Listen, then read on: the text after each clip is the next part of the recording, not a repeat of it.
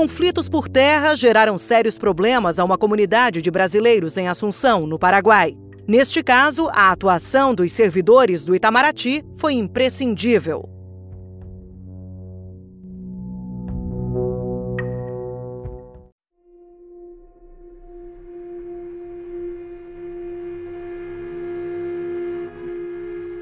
Entre os anos de 2005 a 2008, no Consulado Geral do Brasil em Assunção, uma de minhas atribuições era supervisionar o trabalho de assistência à comunidade brasileira local.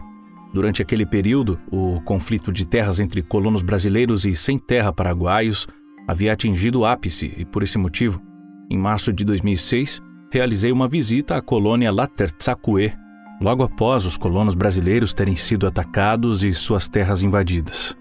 Chegando lá, constatei que a situação na colônia Latertza era dramática os colonos brasileiros estavam sendo vítimas de todos os tipos de arbitrariedades, tanto por parte dos sem-terra paraguaios, que frequentemente assaltavam suas residências, ameaçando seus ocupantes e roubando animais, quanto pela polícia local, que, em conivência com os campesinos, não prestava o auxílio que deveria à comunidade de brasileiros, como exemplo da falta de atuação da polícia no local.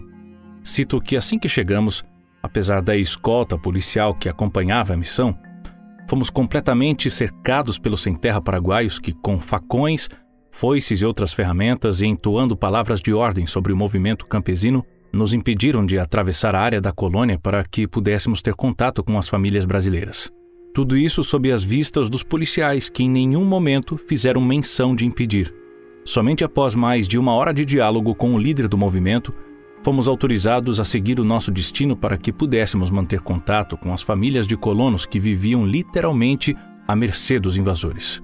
A situação das crianças, filhos dos colonos brasileiros, mereceria um capítulo à parte. Sem escola, sem poderem sair de casa, muitos deles longe dos pais, mostravam as marcas deixadas pela onda de violência que assolava a região. Segundo o relato feito por uma das mães, sua filha, de pouco mais de cinco anos, não ia sozinha nem mesmo ao banheiro, aterrorizada por tudo. Como não era possível plantar, as terras da região estavam tomadas pelo mato. Sem ter de onde tirar o seu sustento e tendo as suas escassas provisões saqueadas com frequência, os colonos brasileiros não poderiam permanecer nessa situação por muito mais tempo. No dia da minha visita, o prazo previsto por algumas famílias para o término dessas provisões era de uma semana. Outros casos, como o de um senhor que perdeu tudo o que dispunha, eram ainda mais dramáticos. Tendo ficado sozinho para preservar o casebre onde vivia com sua família, que foi mandado embora depois de um dos ataques, esse brasileiro teve sua casa cravejada de tiros de escopeta calibre 12. E em segundo relato dele próprio, só escapou do ataque porque conseguiu se esconder em uma tábua sob o assoalho. A missão registrou por meio de fotografias a situação em que ficou sua casa, com todos os seus pertences empilhados ou espalhados pelos três humildes cômodos. A esse senhor nada sobrou, seja para comer ou vestir. Com a indefinição por parte da justiça paraguaia sobre o direito de posse das terras, a probabilidade de que viesse a ocorrer um enfrentamento em curto prazo era muito grande e poderia ter um desfecho imprevisível. A tendência era que tal prática não se perpetuasse e que, diante da revolta e da total falta de perspectiva dos colonos brasileiros, a situação viesse a se degenerar ainda mais.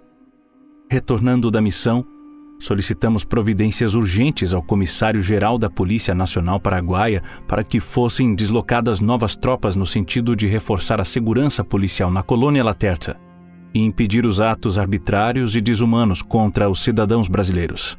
Relatei as informações acima à Divisão de Assistência Consular, que autorizou a compra e a distribuição de mais de 200 cestas básicas, com gêneros de primeira necessidade aos colonos brasileiros.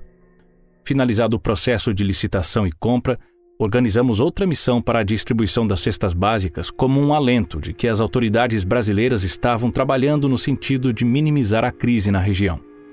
Durante o desenrolar do conflito de terras na colônia Laterza, organizamos a visita de uma comitiva com parlamentares brasileiros, a Polícia Federal e diplomatas da Embaixada do Brasil em Assunção.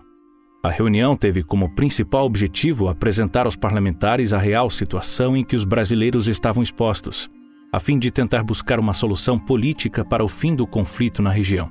Até o término de minha missão naquele país, em 2008, ainda não havia perspectiva de uma solução definitiva para o conflito.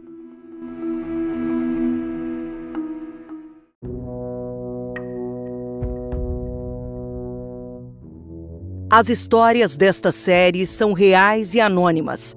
Confira outros relatos sobre o serviço exterior brasileiro no Sindicast.